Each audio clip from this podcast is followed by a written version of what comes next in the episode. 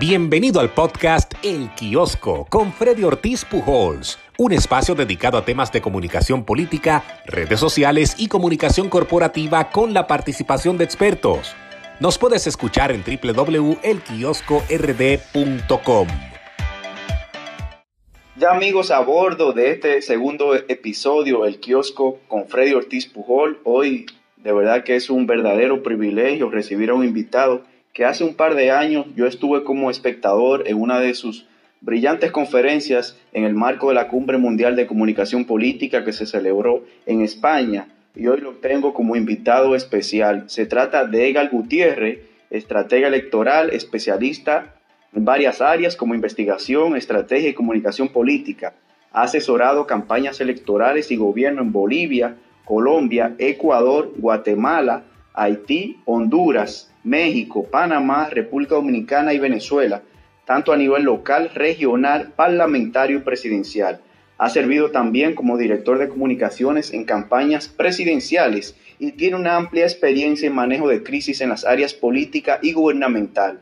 Profesor invitado en universidades de Venezuela y España en materia de estrategia, comunicación, imagen y mercadeo político miembro de la Asociación Latinoamericana de Consultores Políticos y de la Asociación Internacional de Consultores Políticos.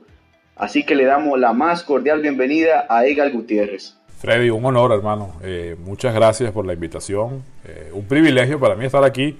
Estás empezando este proyecto al que le deseo el mayor de los éxitos y bueno, que hagas mucha comunicación política en muchos episodios de tu podcast. Enhorabuena.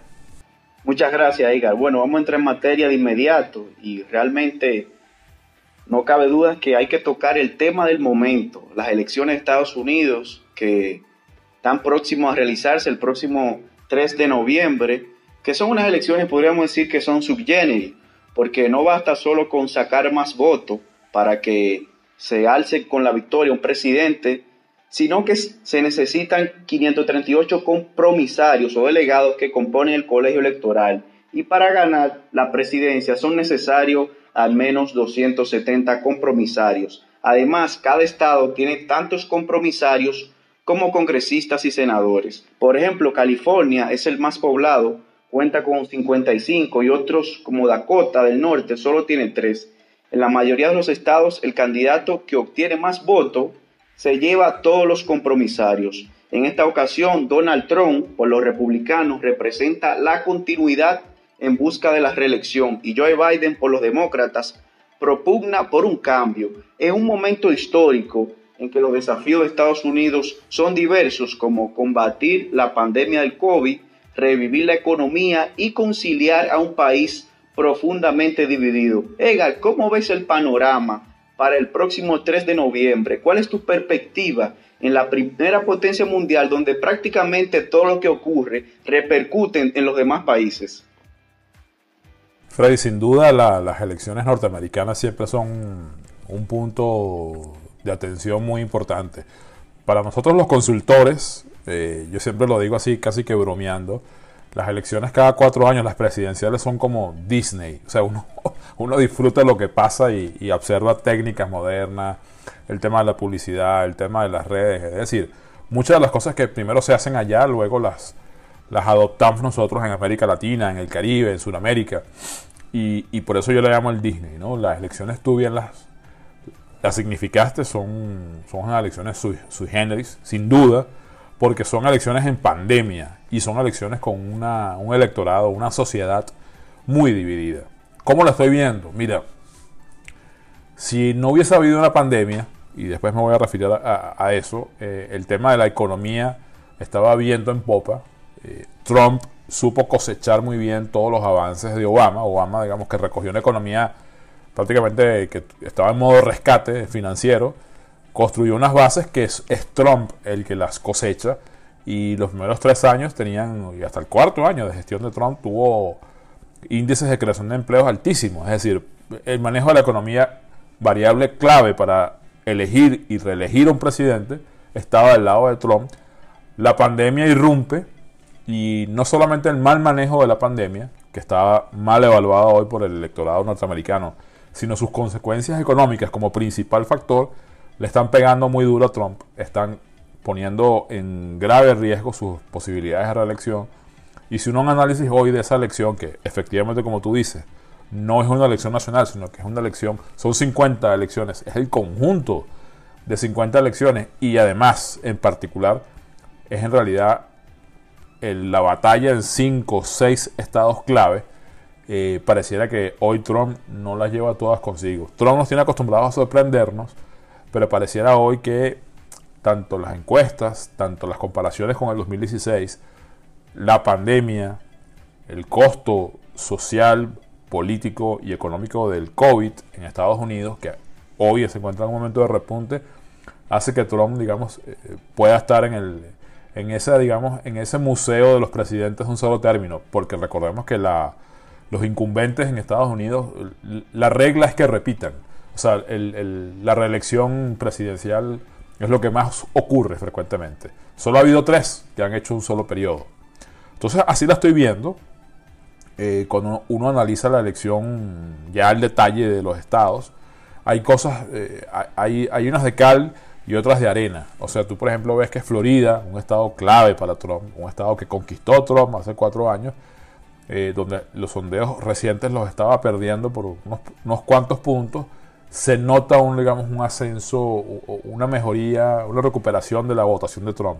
Pero los estados con los que él básicamente destruyó esa, eh, esa muralla azul típica de los demócratas, el Blue Wall, ¿no? también conocido como el Rust Belt, básicamente Pensilvania, Michigan, Wisconsin, eh, los números ahí no están muy claros. De hecho, Michigan pareciera que está bastante sólida a favor de Biden. Eh, pareciera que Wisconsin está bastante sólida a favor de los, de los demócratas. Lo que quizás está en discusión es Pensilvania. 20, 20 votos del colegio electoral. Pero además, Freddy, si me permite, y perdona que me alargue, e, e, esta elección además tiene una, particularidad, eh, oye, que, hay que verla con detalle, que es que estados que consideramos en los análisis previos de las elecciones, las últimas elecciones, estados sólidamente republicanos, a saber Texas, a saber Arizona, a saber eh, Georgia, incluso Carolina del Norte, que la ganó Obama en el, 2008, bueno, pareciera que hoy están en disputa. No está, no está muy claro que, que Trump pueda controlar, por ejemplo, Arizona, 11 votos en el colegio electoral, eh, por ejemplo, Georgia, creo que tiene 18 en el, colegio electoral, y nada más y nada menos que Texas, que tiene 38, es uno de los estados más grandes, y que pareciera que está al menos en situación de competencia. Porque lo bien, eh, como tú bien lo dijiste, por ejemplo, hay estados como California, el más grande, 55 votos en el colegio electoral, pero ya sabemos que eso va a ser demócrata. Ahí los demócratas tienen décadas establecidos como la primera mayoría, o Nueva York, o en el caso republicano Idaho, Utah, Montana, eh, North y South Dakota. Entonces, donde se, de verdad se disputa y se decide la elección, esos swing states, esos battlegrounds, como los llaman allá, la situación pareciera hoy, a seis días de la elección, complicada para Trump. Pareciera una batalla cuesta arriba. En ese sentido, Edgar, eh, ¿qué tanto impacto crees que el COVID ha tenido en estas elecciones? en vista de que se han producido más de 200.000 fallecimientos y el desempleo está cerca del 20% cuando en febrero estaba en 3,5%. Bueno, le quitó, le quitó la bandera electoral más preciada a Trump, la economía, el empleo, la generación de riquezas, eh, y eso es, eso, es, eh, eso es muy duro, estructuralmente hablando, por un candidato a la reelección. Pero además el manejo de la pandemia ha tenido, ha tenido a mi modo de ver, varias dimensiones. Uno, que la subestimó y dijo que, mm, que, no iba a ocurrir, que no iba a llegar, que no iba a ser un tema. Y lo fue y mira cómo lo es hoy. Vamos hacia el tercer repunte de la epidemia en los Estados Unidos. O sea, el número de casos de la semana pasada y de esta semana son absolutamente críticos. Y que también lo Luego, en un momento. Así es, incluso, incluso después se supo, creo que en el mes de septiembre, en un libro de Bob Woodward, que él dijo, bueno, no, yo quise, no quise alertar, no, quise causar pánico. Y muchos científicos, muchos miembros de la comunidad sanitaria y científica norteamericana le dijeron, usted tenía que haber alertado a la ciudadanía norteamericana para que tuviésemos y tomásemos las medidas a tiempo.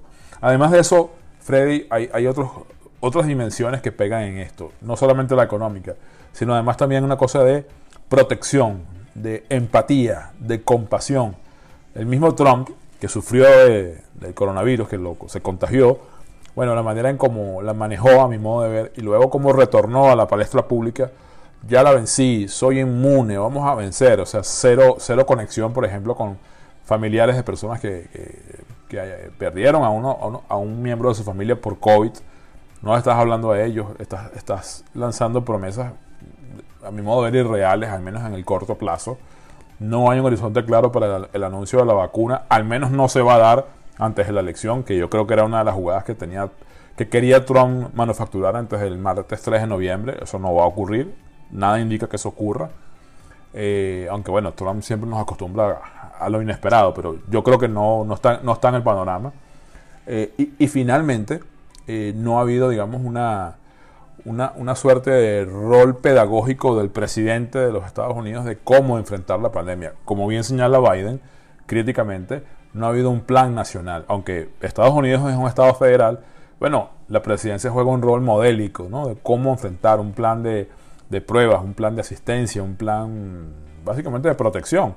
La pandemia es un tema que, al día de hoy todavía no la sabemos manejar, todavía no sabemos cuánto tiempo va a estar entre nosotros, pero hay algunas cosas que quizás la ciencia nos ha dicho ya, bueno, esto más o menos funciona, esto más o menos nos controla, esto más o menos nos previene del contagio. Y Trump no ha sido, digamos, una persona, un presidente, un líder que ha llevado al país por esa senda, por el contrario, se ha mostrado problemático, se ha mostrado incluso diciendo unas medias verdades a, esos electores. Y creo que toda la suma de estas cosas que te estoy diciendo lo tienen como lo tienen, sobre todo en un electorado clave para él, como lo fue en 2016, que es el, digamos, el público mayor de 60 años, el electorado mayor de 60 años, los conocidos allá como los senior citizens. Ahí, la, ahí los cambios, la metamorfosis de cómo votaban por él hace cuatro años a cómo votan por él en 2020, bueno, es dramático. Y eso es un poco lo que estamos viendo reflejado en las encuestas, también en los jóvenes. Eh, en general, el panorama, teóricamente, como diría yo, a 30.000 pies de altura, con las encuestas, que aunque muy criticadas en 2016, pero que acertaron muy bien eh, las elecciones intermedias en 2018, eh, pareciera que no hay una, una situación, digamos, donde él se vea bien, no se ve un camino claro a la victoria. Sería una cosa, a mi modo de ver, sumamente sorpresiva, Freddy, sumamente sorpresiva que Trump volviese a ganar ese Blue Wall, me, parecería sorpresivo, visto los números que estoy viendo. Detalle importante, hace cuatro años, en esta misma fecha, que aunque Hillary, Hillary tuvo la narrativa de que iba muy, muy adelante en los sondeos de opinión, por estas fechas, 10 días antes de la elección de noviembre de 2016, ocurrió el fenómeno de, del pronunciamiento del director del FBI, Comey, donde habló de cómo se reabría el caso de los, de los correos electrónicos, toda la controversia que generó, y eso que hizo que Hillary cayera en las encuestas. Una semana antes de las elecciones, por ejemplo, un martes, eh, como el martes que eh, faltaba una semana, Hillary tenía una ventaja de 2,2%. Bueno, lo que dicen los promedios de opinión de los sondeos es que Biden tiene por lo menos 7.7. ¿La elección se va a cerrar? Yo creo que sí. ¿Será suficiente el tiempo para que eh, Trump remonte la cuesta? Wow, yo lo estoy viendo complicado.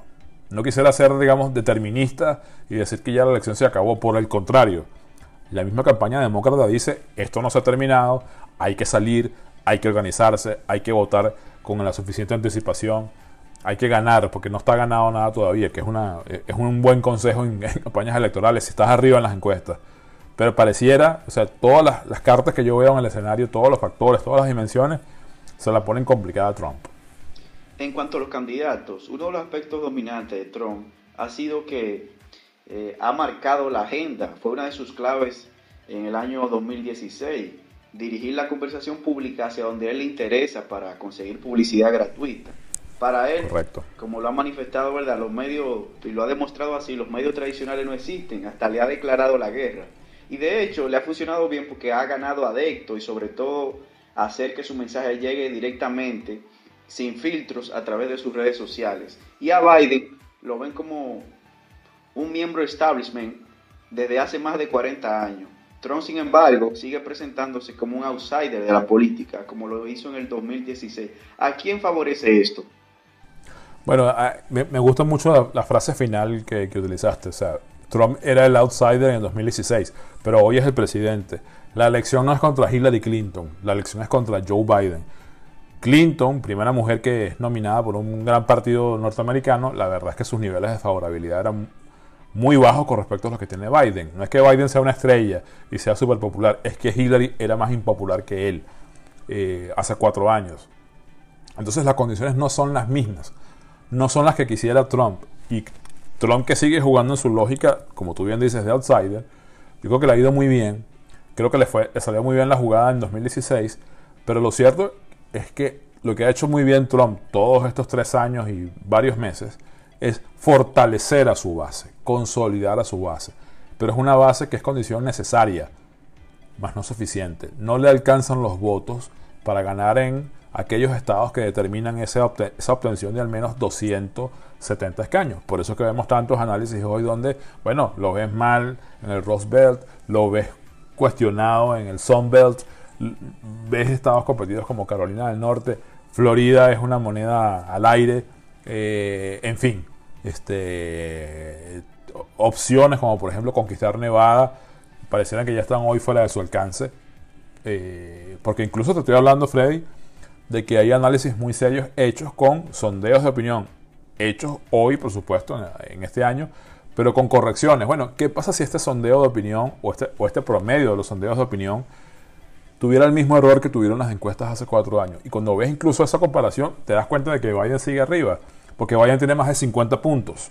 Entonces, la base de Trump, esa base, digamos, que lo llevó a la presidencia y ganó sitios super quirúrgicamente en ese Roosevelt hace cuatro años, hoy no son suficientes. Tendría que haber, quizás la jugada a la que está apostando Trump, tendría que haber una desmovilización, tendría que haber problemas con el tema del voto por correo, tendría que haber, digamos, supresión del voto, eh, problemas con el voto anticipado para que esa base demócrata, esa movilización demócrata, no fuera todo lo eficiente, necesaria y masiva que Biden esperaría. Quizás ahí está la apuesta de Biden, de, Trump. Eh, cuando uno analiza, digamos, las giras, las presentaciones, los eventos en plena pandemia, eh, bueno, pareciera que Trump fue obligado por Biden no a concentrarse en esos estados, en ese Rust Belt, sino que, bueno, lo obligan también a ir a Nevada, lo obligan a ir a Arizona, lo obligan a ir a, Georgia, lo obligan a ir a Texas, que son, como dijimos al principio, estados considerados históricamente republicanos, sólidamente rojos. Eh, le estoy dando muchas vueltas al mismo, al, mismo argumento, pero lo, que he intentado es mostrártelo desde diferentes ópticas, desde las encuestas, desde los estados, desde la pandemia, desde el tema de la economía. Otra variable, Freddy, vamos a agregarla y ponerla sobre la mesa. O sea, una, una cosa que siempre es condición como necesaria para que un presidente sea reelecto es que su evaluación de gestión, su favorabilidad como gobernante sea superior al 50%. Bueno, Trump tiene mucho rato, tiene años por debajo del 50%. Creo que el promedio histórico, si no me equivoco, quizás no sea riguroso en el dato, está entre 43 y 44. Nunca ha sido un presidente popular en el sentido, digamos, clásico. Entonces todo eso me lleva a pensar que o Trump está cocinando una gran sorpresa en términos de movilización, porque los republicanos se van a movilizar es el martes. Los demócratas han optado por la estrategia de votar anticipadamente en su mayoría eh, pareciera que eso es, lo que está jugando Trump, pero el camino de construir la coalición de los 270 votos, yo hoy la veo complicada, muy complicada. Biden realmente no es un candidato que despierte el entusiasmo entre los votantes demócratas. De hecho, he visto que ha apostado a, su presencia en los juegos online. ¿Qué te parece esa estrategia? Mira, eh, Biden es un tipo, primero que todo, muy mayor. Y eso, es un hecho objetivo. Tiene 77 años. Sería, junto con Trump, por cierto, el presidente en ejercicio más mayor de obtener el cargo el próximo martes. Eh, eso se ha reflejado en la campaña. Eso lo ha utilizado Trump, calificándolo como el Sleepy Joe, ¿no? Un tipo lento, un tipo ya, digamos, cansado, viejo, esa es la expresión. Es un tipo que, si somos rigurosos, en la primera parte de las primarias demócratas a comienzos de año, pre-pandemia, estuvo en serios problemas. Fue el miedo al triunfo de Bernie Sanders, que es un tipo que representa a la extrema izquierda del Partido Demócrata, entendido eso en los términos norteamericanos, no como lo podemos conocer en, Venezuela, o en Ecuador, o en Bolivia, o en Argentina. Eh, el miedo a que Sanders, que estaba dominando las, las preferencias, estaba comandando las preferencias demócratas, logró una coalición que básicamente cambió todo en tres días desde, su victoria en, Carolina del Sur. Y después, bueno, todo, todo se le acomodó.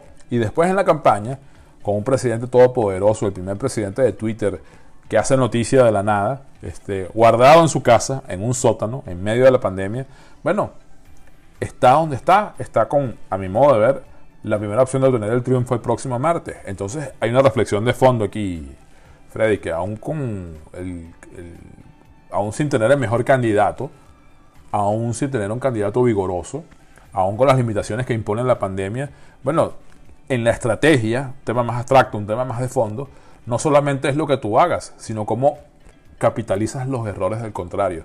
A veces los silencios comunican más que los que, ¿no? que las verbalizaciones. y, a eso ha jugado Biden y han jugado los demócratas. La campaña de Biden ha sido muy eficiente porque con muy poco ha logrado mucho. Mira dónde estamos. Mira, por ejemplo, cómo estaba la recaudación de Biden como candidato o como precandidato demócrata y luego de su nominación y de avanzada la campaña electoral y luego del Labor Day, bueno, superó, superó a Trump en recaudación, que es también un sinónimo de movilización, de entusiasmo de sus bases. Entonces, no siempre gana el mejor candidato, no siempre gana el más popular, no siempre gana el más joven, por decirlo de algún modo, gana el que, el que juega mejor el juego. Y pareciera, pareciera, a estas alturas, estamos hablando un 28 de octubre, faltan algunos días para la elección, pareciera que eh, Biden tiene uh, más opciones que, que Trump de ganar la presidencia, aún con todos sus efectos, aún con una, un performance, a mi modo de ver, gris, sin mayor, sin mayor, eh, sin haber sacado mucho en los debates. En fin, este, es así. Ha sido un tema de eficiencia, ha sido un tema de estrategia política. Cómo, cómo guardar el perfil, cómo dejar que el, el contrario se equivoque y sobre eso cómo avanzar. Ese es Biden a mi modo de ver. Aunque las encuestas nacionales, ¿verdad? Como ha dicho, dan como favorito a Biden. Sin embargo, hay que analizar los estados más disputados y más en un contexto actual, sumamente volátil, marcado por el coronavirus. ¿Dónde crees que hay que fijarse? ¿O dónde crees que estará la diferencia y por qué? El, el día de, al día de hoy, los, todos los outlets eh, importantes se fijan en Pensilvania, ¿no? Parte de ese Blue Wall del que hablamos, 20 votos al colegio electoral. Ahí la cosa estaba, estaba por 5 puntos antes en promedio y ahora está entre 3 y 4. Pareciera que se ha estrechado la diferencia y como es un estado tan relevante, ahí hay que ponerle eh, atención, ahí hay que ponerle el ojo.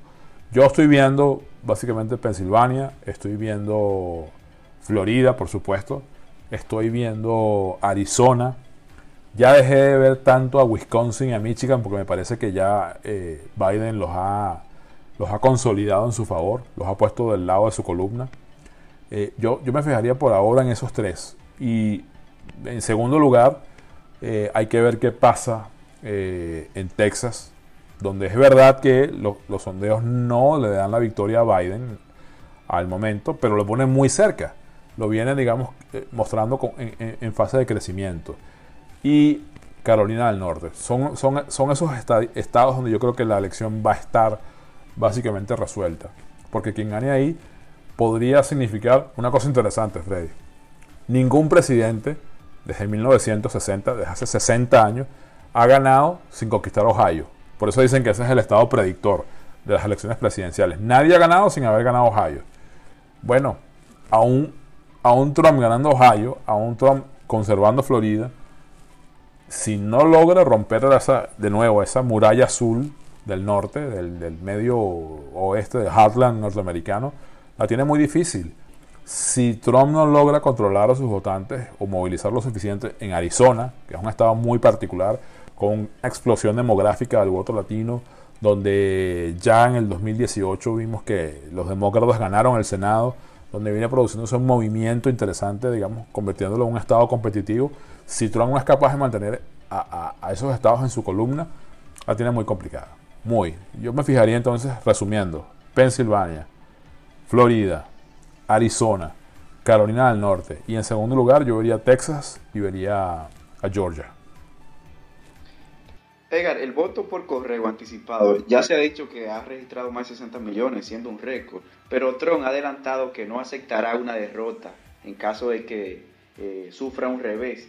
¿Crees que Estados Unidos podría sufrir una crisis institucional? Bueno, ese punto que tú, de que tú hablas, Freddy, el último dato que vi hace un rato eh, en internet hablaba ya de que más de 75 millones de norteamericanos habían ejercido su voto, sea por el voto anticipado o el voto por correo. Eso es un récord. Eso habla de que estamos en pandemia, evidentemente. Eso habla de una estrategia demócrata al respecto. Y eso habla también de que Trump ha cuestionado, no desde ahora, desde hace años, al sistema postal norteamericano y en particular durante 2020 ha dicho que va a haber fraude. Y lo peor, a mi modo de ver, es que es bastante probable que la elección de 2020, por toda esta dinámica pandémica, postal y anticipada, nos lleve a un escenario muy similar al, del año 2000, donde no conoceremos al presidente si la elección es muy reñida y termina muy ajustada en algunos estados eh, y el colegio electoral está cerca el uno del otro, no lo conoceremos el 3 de noviembre. Probablemente sean días de crisis, de incertidumbre, donde también hay otro comodín que tiene Trump a su favor. Ojo con eso, que es decisiones judiciales para resolver la política electoral. Por eso el tema de la Corte Suprema de Justicia, ese movimiento para garantizar la nominación y confirmación de Amy Coney Barrett, es clave. También hay que entender esas jugadas. la política electoral no solo se juega en las urnas, no solo se juega en la campaña y, en los spots, también se juega en otros tableros, también, con la política se juega. Y quizás, aquí estoy especulando, quizás esa sea finalmente la apuesta final de Trump.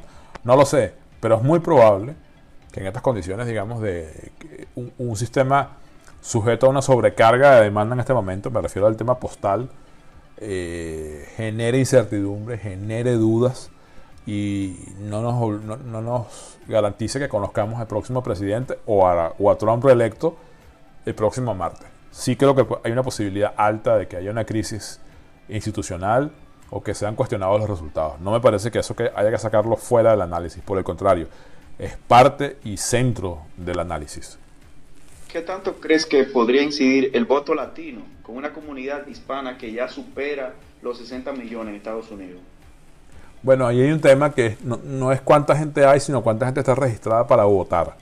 Y efectivamente, las encuestas hechas en ese segmento, en esa población, con excepción de quizás de la Florida, que es como un universo paralelo, eh, por lo general los latinos van en una proporción muy alta a favor de los demócratas, en este caso Biden, con respecto a Trump. O sea, cuando tú haces análisis en, Nuevo México, en Arizona, en California, en Nevada, en, Texas, eh, en Nueva York, tú te das cuenta de que mayoritariamente el, voto hispanoamericano o el voto latino es más favorable a los demócratas. La excepción quizás puede ser la Florida, donde hay una conjunción ahí de, ¿sabes?, de comunidades. La cubana está muy con Trump. La venezolana, por la situación que todos conocemos en mi país, también está muy proclive a Trump. Pero esa, esa es la excepción, no la regla. Por regla casi siempre se tiene que la comunidad latina se inclina mucho más hacia los demócratas que hacia los republicanos. No es por supuesto una cosa blanco y negro, hay, hay, hay, matices, pero en líneas generales, en, números, en, la, en la ley de los grandes números, más o menos funciona así hasta el momento. Egan, no quiero desaprovechar esta oportunidad porque sé que fuiste parte del equipo de asesores en las pasadas campañas municipales y luego en las presidenciales del hoy presidente Luis Abinader y de la hoy alcaldesa Carolina Mejía. En unas incidentadas elecciones municipales que fueron suspendidas debido a que se presentaron una serie de problemas en algunas mesas y que luego fueron aplazadas para el 15 de marzo. En el caso de las elecciones presidenciales, postergadas para el 5 de julio por la pandemia. ¿Cómo viviste ese momento? ¿Cómo fue esa experiencia? Bueno, eh, fueron mis primeras elecciones en pandemia, rigurosamente hablando, porque las elecciones municipales, que como tú bien sabes eran inicialmente fijadas para el 16 de febrero, terminaron siendo el 15 de marzo, ya en el borde de cuando no creíamos que había pandemia y sí había pandemia, y terminó llegando y cerrando los aeropuertos prácticamente del mundo. Eh, mira, una experiencia muy dura, una experiencia donde tuvimos que poner a prueba muchas muchas cosas que dábamos por sentado. Eh, todo cambió. En general, varios de los puntos cardinales de las elecciones, como la fecha de las elecciones, por ejemplo, cambió. O sea, toda una estrategia, toda una cantidad de recursos que tú ubicas y destinas a una fecha, 90 días, a 60 días se te movió. En el caso de la presidencial de mayo a julio, eh, eso afecta radicalmente las cosas. En el caso particular de la elección municipal, bueno, imagínate, te suspenden la elección en el mismo día de la elección. Entonces, imagínate cuánto dinero se perdió, cuánto esfuerzo se perdió, cuántos recursos humanos y personales se perdieron. Eh, me parece además que fue una cosa interesante porque, lo sabes mejor que yo, el tema del cambio ante un, partido con muchos años en el poder, en una región como la nuestra, donde la reelección eh, es la norma, tal como en Estados Unidos y no la excepción, bueno, aunque sea dentro del mismo partido, eh, ese, ese, cansancio, ese hastío, digamos, con el Partido de la Liberación Dominicana, a quien le toca repensarse y reinventarse, bueno, dio paso a una campaña muy profesional, sometida a muchos, pero muchos obstáculos, entre ellas la, propia enfermedad, el contagio del candidato, eh, a cómo perder por un momento la brújula, porque bueno, te quedas sin discurso, te quedas sin gente, te quedas sin actos de campaña. Eh, el gobierno monopoliza de algún modo la atención eh, de la gente que quiere protección en momentos de crisis. Eh, un mundo de cosas, son, muchas, son, muchas historias, son muchas emociones encontradas. Yo siempre he, sido muy claro, aunque a mí no me gusta mucho hablar de con quién y para quién trabajo, pero mi rol eh, este año en este gran país, al que quiero mucho, era contribuir a lograr un buen febrero, porque sin un buen febrero no había un buen mayo. No hubo ni febrero ni mayo. Terminó siendo marzo y julio, pero un poco mi rol era eso Sí tuve una participación modesta eh, ayudando en la presidencial. Allí hubo un equipo extraordinario, con grandes profesionales, grandes colegas, grandes amigos que, bueno, supieron, supieron jugar también con los tiempos. O sea, eh, en el 2017 de Freddy, en el 2018, el PLD de lucía imbatible, imbatible. Y bueno, la paciencia, el desgaste, la estrategia, el branding de partido, eh, pensar a tiempo las cosas, bueno, todo eso rindió su fruto. Y bueno, ya lo viste, ¿no? ¿Dónde crees que estuvo la clave? En primera vuelta. ¿Cómo? ¿Dónde crees que estuvo la clave desde el punto de vista de la comunicación y la estrategia política? No, bueno, evidentemente hay un, hecho político que, a ver, todos los consultores te quisieran decir, no, no, fue gracias a una gran estrategia y a los spots y a toda la, cómo le cambiamos la imagen al candidato. Y esa no es la respuesta de fondo. Todo eso ayuda, todo eso se alinea con respecto a objetivos políticos, pero hay un hecho incontestable. La división del PLD prácticamente a la mitad en sus elecciones primarias entre Gonzalo Castillo y Leonel Fernández, expresidente, uno de los líderes fundamentales del partido, bueno, eso ayudó mucho. Esa división logró que, que las oportunidades se incrementaran. La elección evidentemente hubiese sido muy distinta de un PLD con Leonel como candidato contra Luis Abinader del PRM. Eh, hubiese sido otra película. Probablemente por el desgaste, probablemente por el cansancio, probablemente por el hastío de la corrupción del PLD, la elección se hubiese resuelto, quizás no en primera, quizás en segunda, nunca lo sabremos. Lo cierto es que en política o en campañas electorales, mejor dicho, este, la estrategia política es lo primero y solo después viene la estrategia electoral. Y después de eso es que haces la estrategia comunicacional.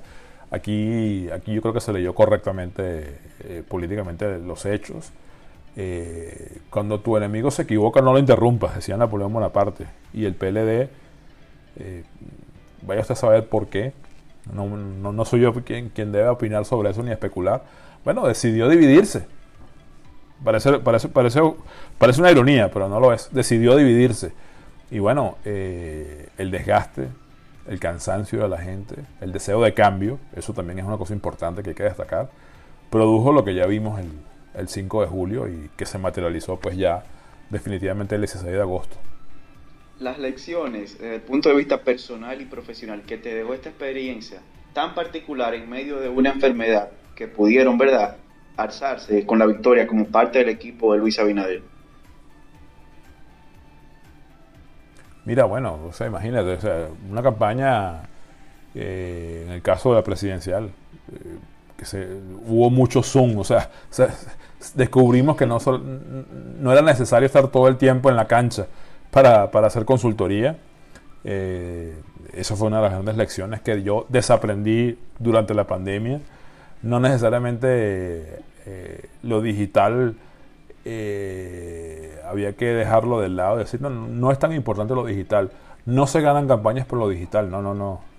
La pandemia nos, nos llevó a un salto hiperdigitalizador, donde lo, digital ahora es mucho más importante que antes y quizás termina siendo un diferencial.